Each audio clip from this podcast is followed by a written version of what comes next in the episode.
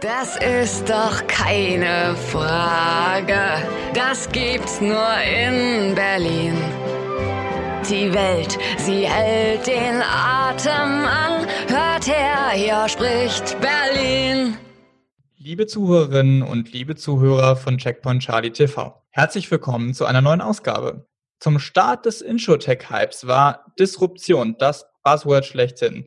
Die jungen Wilden wollten den Markt komplett umkrempeln. Wir wollen heute eine kleine Bestandsaufnahme machen. Was ist von dem Pioniergeist der ersten Tage geblieben?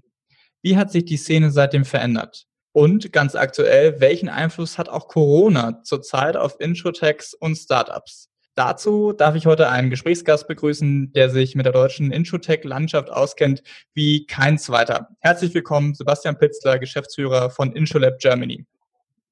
Hallo Konstantin, vielen Dank für die Einladung und für die Gesprächsmöglichkeit. Ich freue mich sehr, heute mit euch zusammen zu sein, um das ganze Thema Insurtech mal weiter zu beleuchten. Ja, Sebastian, dann lass uns doch gleich mal ein bisschen reinstarten. Reden wir erstmal ein bisschen über dich und über das InsurLab Germany. Du bist ja auch ein Kind der klassischen Versicherungsbranche, hast in der Ergo gelernt und einen Kaufmann gemacht in der IT. Und da vielleicht mal so ein bisschen die Frage, was hast du aus deiner Zeit im Konzern mitgenommen, was dich so bis heute beschäftigt oder antreibt? Und warum bist du überhaupt aus dem kuscheligen Konzernnest zum InsurLab Germany gegangen damals?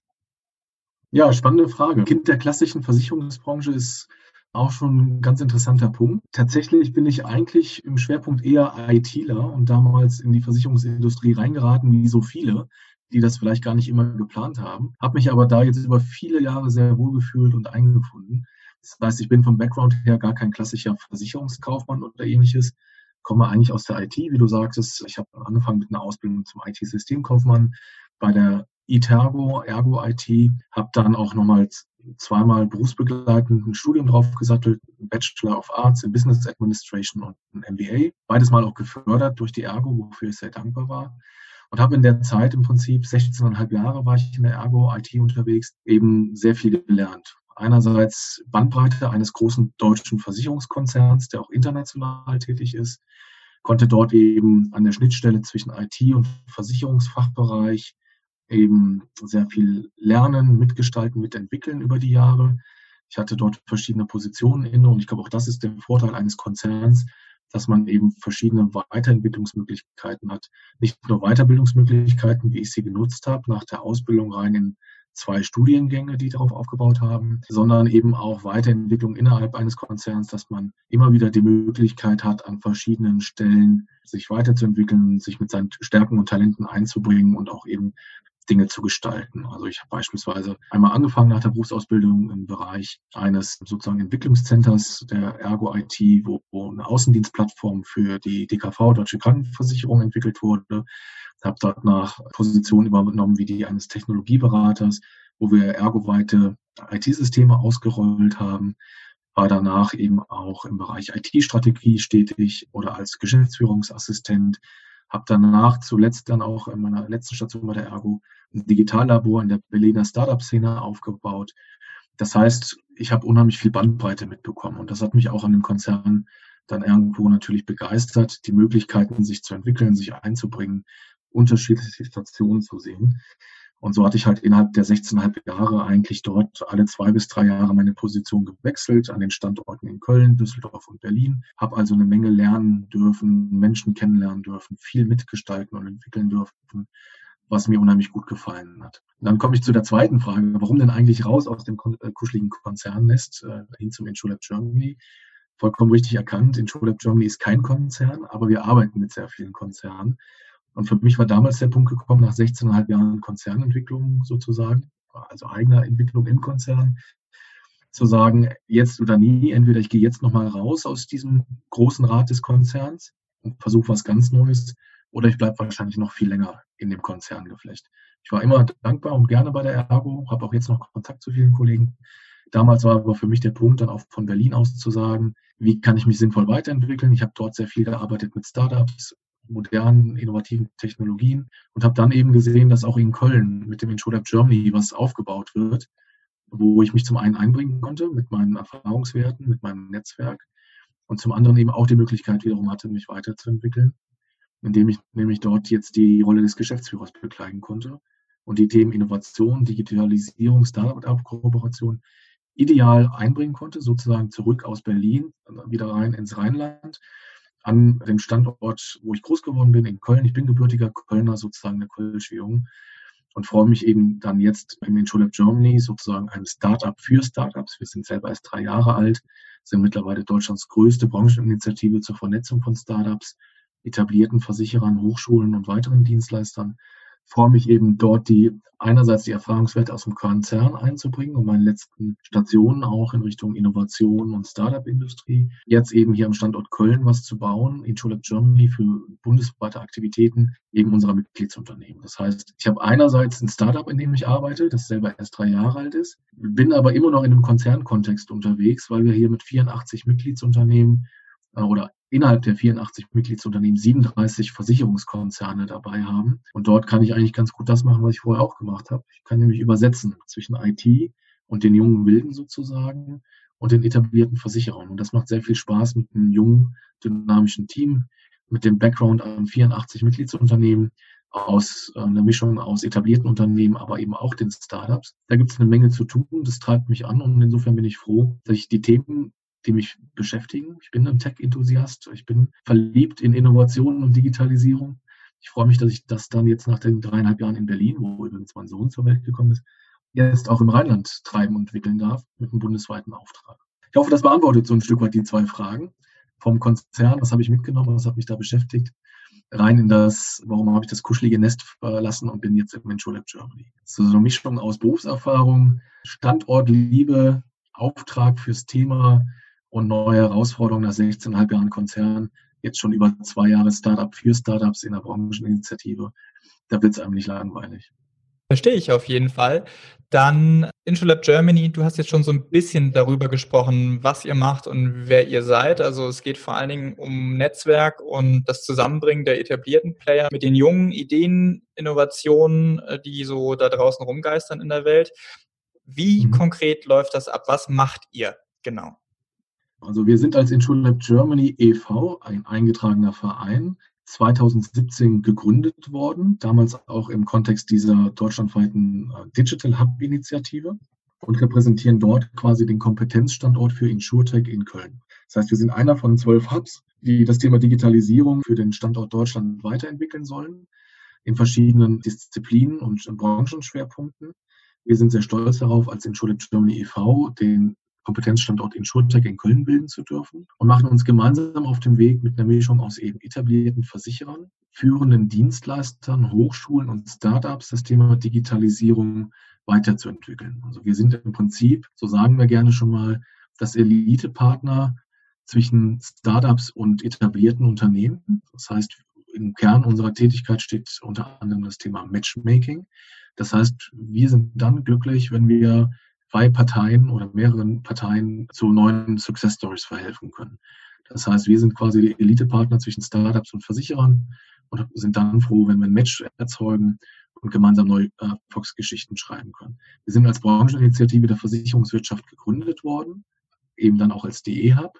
Wir haben aber von Anfang an weitere Mitgliedsunternehmen auch an Bord genommen, beispielsweise führende Technologieanbieter wie Amazon Web Services, IBM, SAS, wir haben Beratungshäuser mit an Bord genommen, wie Bain Company oder auch EY, KPMG, Hochschulen damals in Köln gestartet, Uni Köln, TH Köln, hinaus mittlerweile auch Münster, Hannover, Leipzig, Dortmund und haben eben auch Startups an Bord genommen. Wir forschen gemeinsam an der Digitalisierung der Industrie, schauen uns genau an, wo man eben durch Kooperation und Kollaboration von den jungen Wilden und den Etablierten, wo wir dort Neues gestalten können.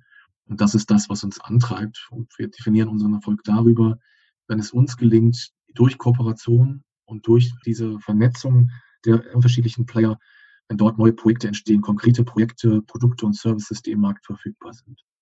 Dafür haben wir im Prinzip verschiedene Workshop-Angebote entwickelt. Wir haben einen Coworking Space in unseren InsurLab Germany Campus in Köln aufgebaut, haben ein Accelerator-Programm initiiert und jetzt gerade im dritten Durchlauf wo wir sehr gezielt eben Startups mit den Etablierten zusammenbringen, aber eben auch mit führenden Dienstleistern und Hochschulen, um gemeinsam eben an der Innovation und Digitalisierung der Branche zu arbeiten. Genau, jetzt habe ich relativ viel erzählt. Also wofür stehen wir kurz um? Wir bringen die Startups zusammen mit den etablierten. Wir sind dann erfolgreich, wenn es uns gelingt, gemeinsam Innovationsprojekte umzusetzen. Vielleicht, wenn du jetzt ad hoc beantworten müsstest, welche Kooperationen, die aus eurer Initiative hervorgegangen sind, sind aus deinen Augen so die ertragreichsten, die, die besten, wenn man so, wenn man das so benennen kann? Da haben wir glücklicherweise schon sehr viele Erfolgsgeschichten produziert. Es ist immer unfair, wenn man dann einige hervorhebt und andere nicht. Dennoch mache ich das jetzt mal, weil es teilweise auch auf unserer Website entsprechend ersichtlich ist. Wir sind froh, es gibt bereits sehr viele Erfolgsgeschichten und Kooperationsstories. Äh, Stories der ersten Stunde waren sicherlich Geschichten wie das Startup Nect, das digitale Video-Authentifizierungsverfahren etabliert hat, ein sogenanntes Video-Ident. Die haben über unseren Verein äh, ihr erstes Referenzunternehmen in der Versicherungsindustrie gewonnen, nämlich die R&V-Versicherung. Wie das so ist, wenn einmal das Eis gebrochen ist und man als Startup sagen kann, ich habe eine R&V als Kunde, dann geht es danach auch erfolgreich weiter. Mittlerweile die Hook und viele andere, auch aus unserem Mitgliedsunternehmen. Das war beispielsweise ein Erfolg. Das heißt, wir haben das Eis gebrochen, mal mit einem deutschen Unternehmen ein Kooperationsgeschäft aufzusetzen. Und danach konnten dann weitere Kunden im Prinzip gewonnen werden. Wir haben außerdem auch im Rahmen des Accelerator-Programms ein Startup zusammengebracht, Casco, mit der Zürich Versicherungsgruppe und der Roland Versicherung, wo im Prinzip moderne IT-Plattform genutzt werden konnte, am Beispiel der Zürich Versicherung, um erstmalig ein Smart Home Produkt für Privatkunden in den Markt zu bringen oder auch ein Cyberprodukt für mittelständische äh, Unternehmen. Das waren so Geschichten. Wir haben ein afrikanisches Startup zusammengebracht mit IBM. Das Startup nennt sich Steelfresh. Wir haben dann mit IBM gemeinsam oder auf der IBM Blockchain-Plattform eine IT-Plattform gegründet, die nennt sich Optimize, wo es darum geht, Marine Cargo Claims Recovery zu betreiben, also Schadenmeldungen in der Marienversicherung sozusagen, wenn Seekontainer beschädigt werden. Es gab jetzt aus dem letzten Jahr Beispiele, wo wir BetterDoc ein Startup äh, in der sozusagen professionellen Arztversorgung, medizinischen Versorgung zusammengebracht haben mit der AXA und ein Startup aus Berlin zusammengebracht, Future of Voice, Paloa, mit der VGH und anderen Unternehmen aus unserem Verbund, wo einfach neue Produkte im Markt entstanden sind und wo wir bewiesen haben, dass durch die Kollaboration von Startups und etablierten Unternehmen auch immer wieder neue Produkt- und Service-Innovationen entstehen können. Also ein Win-Win auf beiden Seiten. Startup gewinnt neue Kunden, Reputation und Reichweite. Und ein etabliertes Unternehmen kann im Prinzip moderne Technologien adaptieren, die Vertriebsbasis nutzen und eben auch Produkt- und Serviceinnovation gegenüber dem Kunden spielen. Dann sprechen wir doch mal ein bisschen über die aktuelle Situation. Corona ist ja nun allgegenwärtig, wenn man so möchte, auch und vor allem in der Wirtschaft natürlich und hat wahrscheinlich, so liest man es auch immer wieder, auch Einfluss auf die Startup- und Insurtech-Szene. Was sind so die Auswirkungen dieser gesamten Situation, die wir aktuell erleben, die du bisher beobachten konntest? Ich glaube, für allgemeine Markt zu sehen, gibt es durch Corona echte Gewinner und Verlierer. Ja? Also wenn wir mal auf den allgemeinen Markt schauen, das ganze Thema Touristik, Gastronomie verliert durch Corona andere Branchen, könnte fast scherzhaft sagen, wie Klopapierhersteller oder Anbieter von äh, eben digitalen Tools, ja, die gewinnen, Stichwort Zoom, worüber wir auch gerade unsere Konferenzen durchführen. Und so ähnlich ist es auch in dem Versicherungsumfeld und in der Insurtech-Szene. Zum einen sind die modernen technologiebasierten Lösungen der Insurtech-Startups jetzt umso mehr gefragt. Da, wo Insurtech-Startups mit den Technologien Probleme lösen können, der Versicherer, nämlich beispielsweise die Kundenkommunikation zu digitalisieren, Abschlussstrecken, also Abschlussmöglichkeiten von Versicherungsprodukten zu digitalisieren, Beratungsangebote zu digitalisieren. Dort gibt es echte Gewinner, die jetzt dank Corona sozusagen noch mehr Nachfrage erhalten. Genauso kann es aber auch für Insurtechs eher ungünstig sein, dass gerade so eine Pandemie ausbricht, weil dadurch natürlich einige Kunden ihre Ressourcen anders fokussieren müssten, vielleicht Projekte, die beauftragt werden sollten, gerade zurückstellen, weil sie Krisenmanagement betreiben müssen oder Startups, die Finanzierung suchen, die gerade in der Finanzierungsrunde waren, die jetzt sagen, die Investoren springen mir gerade ab, gerade traut sich keiner zu, Geld zu investieren. Auch das hören wir. Also geteiltes Feedback, echte Gewinner, manche Verlierer. Ich glaube, es hängt immer davon ab, wie reif ist man, wie weit ist man in der Produktentwicklung, kann ich bereits liefern ähm, oder bin ich vielleicht davon abhängig, gemeinsam mit Kunden noch äh, Produkte zu entwickeln. Insgesamt glaube ich, ist Corona ein echter Katalysator, ein echter Beschleuniger für all die Digitalisierungsthemen da draußen. in der Beratung, im Kundenkontakt, im Abschluss. Wir selber haben gesehen, die Versicherungshäuser waren gezwungen, innerhalb kürzester Zeit ihre Mitarbeiter ins Homeoffice zu schicken. Sicherlich Projekte, die sonst mehr Zeit beansprucht hätten und mehr Diskussion. Da war, glaube ich, Corona ein Beschleuniger ohnegleichen, was einerseits natürlich Herausforderung, aber auch Chance ist. Und das letzte Thema würde ich vielleicht auch gleich anknüpfen, denn jetzt in der kurzen Zeit hat man das Gefühl, dass viele, vor allen Dingen die großen Häuser, Digitalisierungsprogramme wahnsinnig schnell umgesetzt haben, die sie vielleicht vorher noch in irgendeiner Schublade stecken hatten. Aus deiner Einschätzung ist das vielleicht auch jetzt so, dass die etablierten ein bisschen auch technologisch den Vorsprung vieler Inshotechs aufgeholt haben damit? Äh, tatsächlich würde ich es so gar nicht formulieren, dass sie aufgeholt haben, sondern vielerorts, sie machen sich das zu nutzen. Also sprich, sie beauftragen im Insurtex, auch ihnen jetzt zu helfen, diese Zeit, äh, diese Krise zu managen und neue Tools und Angebote zu schaffen. Ich glaube, was Corona eben geschafft hat, ist, einen brutalen Fokus auf digitale Angebote zu legen.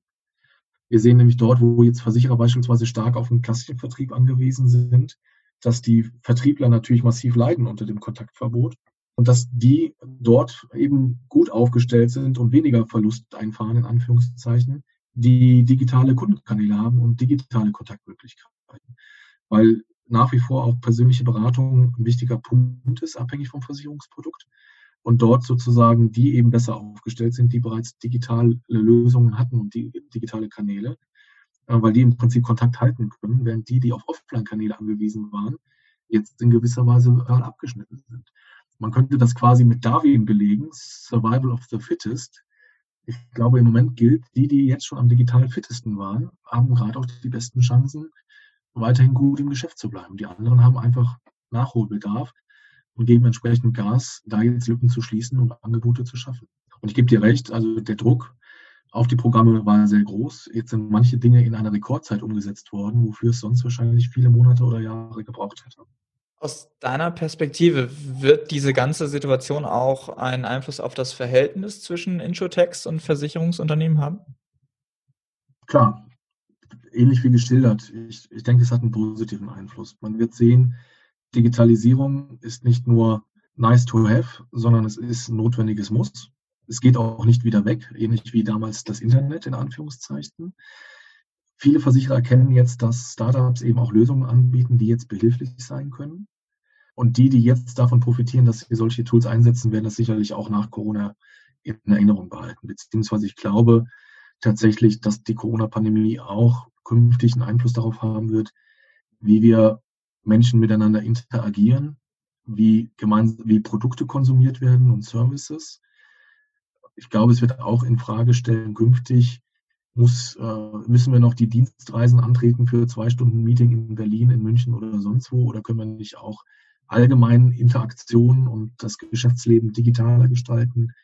Ich glaube, da wird Corona eben auch einen Einfluss haben, der länger nachwirkt, zumal ja im Moment noch gar nicht absehbar ist, wann sich diese Art von Einfluss auf das Thema Social Distancing ähm, wirklich wieder verändert, nachhaltig wieder verändert.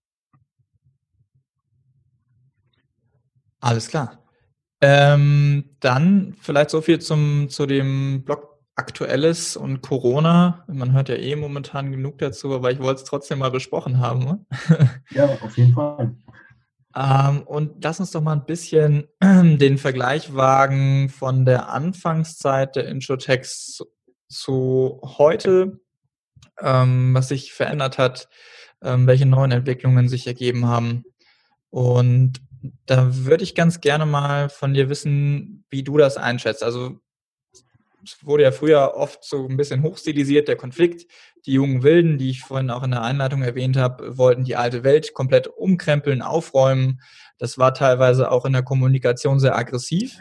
Ähm, muss man auch sagen. Und aber auch insgesamt mit einem großen Pioniergeist verbunden. Zumindest hat man ähm, das Gefühl.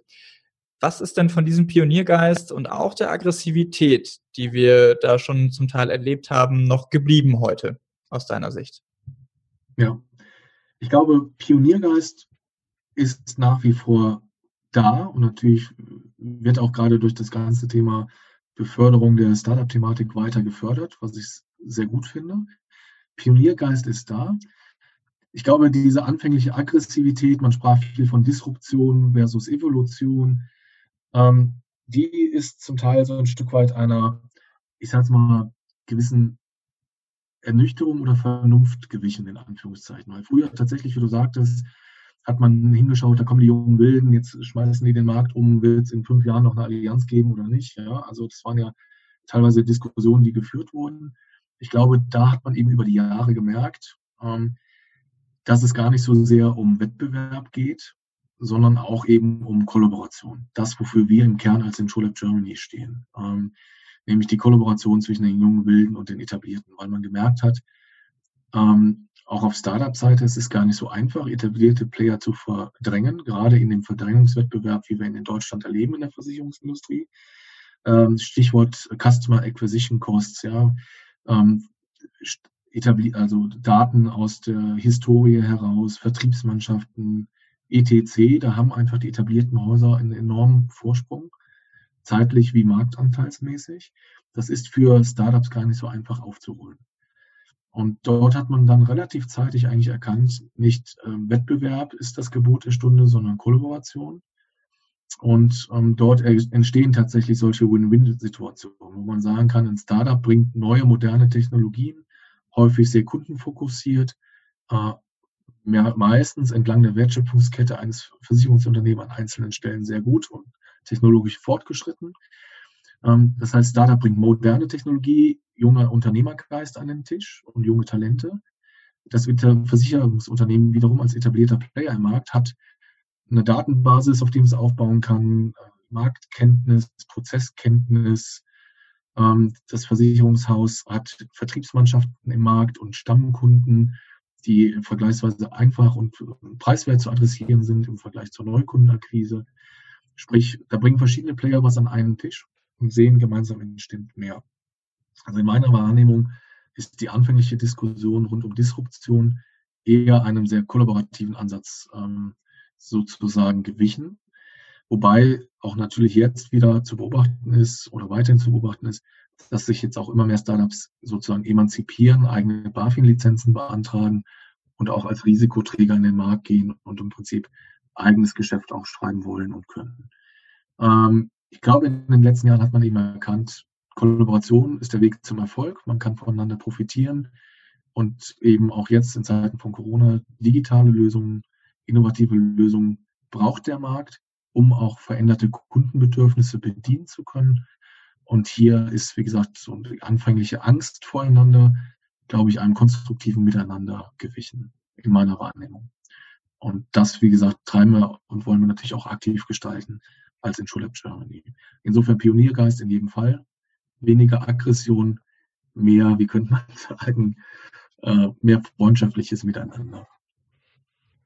Okay, alles klar. Ja, du hast es gerade eben schon angesprochen. Es gibt mittlerweile auch immer wieder ähm, Unternehmen, die natürlich Waffenlizenzen beantragen, ähm, quasi die gesamte Wertschöpfungskette eigentlich aus einer Hand abbilden wollen, wie, sie, wie man sie von großen Versicherungsgesellschaften nun kennt. Ähm, welche Insurtechs haben denn da die größeren Erfolgsaussichten? Die, die sagen, wir wollen an den Kunden auch direkt ran, wie jetzt beispielsweise Otto Nova, nur mal als ein Beispiel, gibt ja noch ein paar mhm. andere. Ähm, oder die, die eben ganz gezielt sagen, wir holen uns einen Prozess, perfektionieren den und setzen uns damit in die Wertschöpfungskette rein? Hm. Ja, das ist natürlich eine schwierige Frage. Ähm, ich glaube, beides hat seine Daseinsberechtigung. Ähm, wir sehen, wie gesagt, dass die, die bei Null anfangen und komplett neu was aus dem Boden stampfen wollen, natürlich gewisse Hürden zu nehmen haben. Ja, das ist allein unter ähm, Regulierung, Solvency 2 und Co. Zum einen natürlich die Herausforderung, wie bringe ich das notwendige Kapital zur Risikoabdeckung auch an den Start. Du hast gerade Autonova erwähnt, auch das war ja kein einfacher Schritt, da dort die entsprechenden äh, Millionen in Anführungszeichen äh, bereitzuhalten. Ähm, sicherlich gibt es auch da erfolgreiche Beispiele, wenn wir jetzt mal über den äh, deutschen Markt hinausblicken, ja, ein internationales Umfeld. Wenn wir uns ansehen, was in China entstanden ist aus Ping An und Zong An, da sind also gemessen am Prämienvolumen mittlerweile die weltgrößten Versicherer entstanden, einfach weil der chinesische Markt skaliert wie verrückt. Übrigens Player, die jetzt auch in den deutschen Markt äh, natürlich eindringen möchten oder von außen eben sehr genau beobachten, was hier passiert und sich Partner suchen, wie Ping An, die mit Finlieb in Berlin kooperieren. Ähm, da entsteht also eine Menge. Ich glaube, es gibt sehr wohl Erfolgsaussichten bei denen, die Standalone als Insurtech was auf die Beine stellen wollen. Ich glaube aber eben auch, dass sehr viele Insurtechs, und das ist die Großzahl der Insurtechs, sehr erfolgreich damit waren, einzelne Ausschnitte aus der Wertschöpfungskette sehr gut zu lösen, sehr digital, sehr kundenzentriert und dann eben über Kollaborationsgeschäfte erfolgreich zu werden. Wenn man sich den Markt anguckt, haben wir ein Splitting ungefähr 90 bis 95 Prozent der Insurtechs, die im Prinzip Einzellösungen anbieten, Ausschnitte aus der Wertschöpfungskette sehr gut lösen und dann eben nur die anderen 5 bis 10 Prozent, die überhaupt sagen, wir sind äh, selbstständiger, äh, beispielsweise BaFin-Lizenznehmer gegen als eigener Carrier in den Markt. Ich glaube, beides hat seine Daseinsberechtigung. Wenn man sich die Masse anschaut, sind sicherlich die erfolgreicher, die im Moment eher auf Kollaboration aus sind, zumindest auf dem deutschen Markt betrachtet. Wie gesagt, schaut man sich Asien an, mag es andere Erfolgsgeschichten geben. Hier in Deutschland sehe ich das aktuell so noch nicht, dass es hier einen Player gibt, der komplett neu gegründet ist, der den großen Platzhirchen im Markt ähm, das Wasser abgreift. Dann reden wir jetzt am Ende noch mal ein bisschen über Vertrieb. Du hast es vorhin schon angesprochen. Ähm, persönlicher Vertrieb ist immer noch gerade in Deutschland ein riesiges Thema.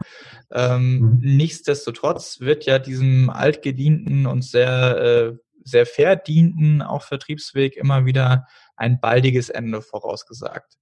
Ähm, mhm. Trotzdem und lässt sich das immer wieder beobachten, dass auch digitale Unternehmen, auch Startups, wenn sie anfänglich kommuniziert haben, eben explizit persönlich, den persönlichen Vertrieb ausklammern zu wollen, irgendwann mhm. dann doch wieder an den Punkt kommen, wo sie zumindest Kooperation eingehen mit dem klassischen persönlichen ja. Vertrieb.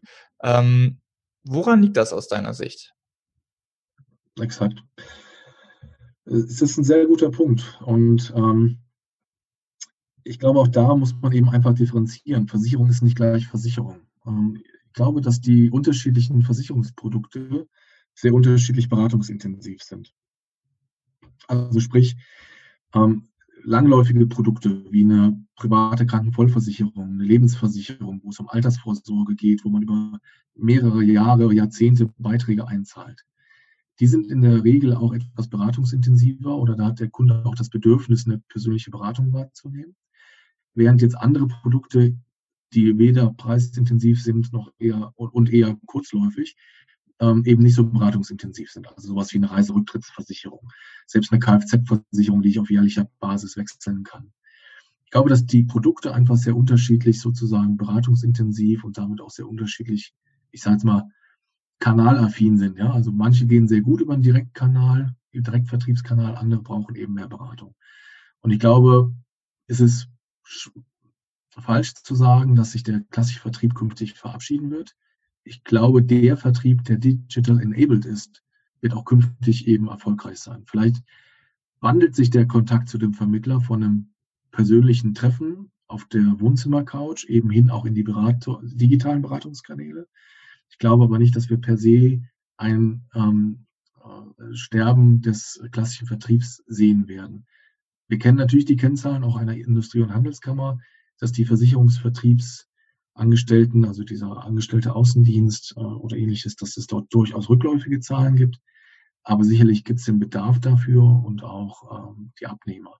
Beispielsweise auch hier nochmal genannt, Thomas Bischof ist Vorstandsvorsitzender der Württembergischen Versicherung, eines unserer Mitgliedsunternehmen. Thomas Bischof kenne ich zufällig auch noch aus der Zeit bei Ergo. Auch er hatte jetzt kürzlich noch auf LinkedIn sich dazu geäußert, dass er seiner Ansicht nach die persönliche Beratung alles andere als out of date ist ähm, weil man eben sieht, dass auch die jungen Generationen durchaus einen Beratungsbedarf sehen vor Ort ähm, und auch bereit sind, vor Ort beim Versicherungsunternehmen abzuschließen. Ich glaube, es ist eher die Frage eben, welche, um welche Produkte handelt es sich und kann ich persönliche Beratung nicht nur vor Ort anbieten, sondern auch remote. Auch da gibt es tolle Startups wie beispielsweise Flexperto, die digitale Beratungstools anbieten und digitale Abschlussmöglichkeiten einfach anbieten. Jetzt habe ich wieder lang geantwortet. Alles gut. ähm, Alles wunderbar. Ich, ich hoffe, du, du, du, hörst, worum es geht. Also meiner Meinung nach, der, die Beratung wird, glaube ich, nie aussterben. Ich glaube, die Formen werden sich wandeln und es ist sehr produktabhängig, wie beratungsintensiv das Ganze ist. Und ich glaube, am Ende fühlt sich der Mensch immer wohl, auch im persönlichen Beratungsgespräch dargelegt zu bekommen, wie er seine persönlichen Bedürfnisse absichern kann. Und ähm, insofern hier auch die Chance der Digitalisierung Reichweite zu erhöhen, indem der Radius eines Vermittlers nicht nur auf den eigenen Ort begrenzt ist, sondern vielleicht über digitale Beratungstools, über gewisse Postleitzahlen in Anführungszeichen auch hinausgehen kann. Okay, ja, dann Sebastian, vielen lieben Dank für deine Einschätzung und für deine Zeit. Sehr gerne. Und natürlich auch allen Zuhörerinnen und Zuhörern vielen lieben Dank fürs Dabeisein und natürlich gerne wieder bis zum nächsten Mal bei Checkpoint Charlie TV.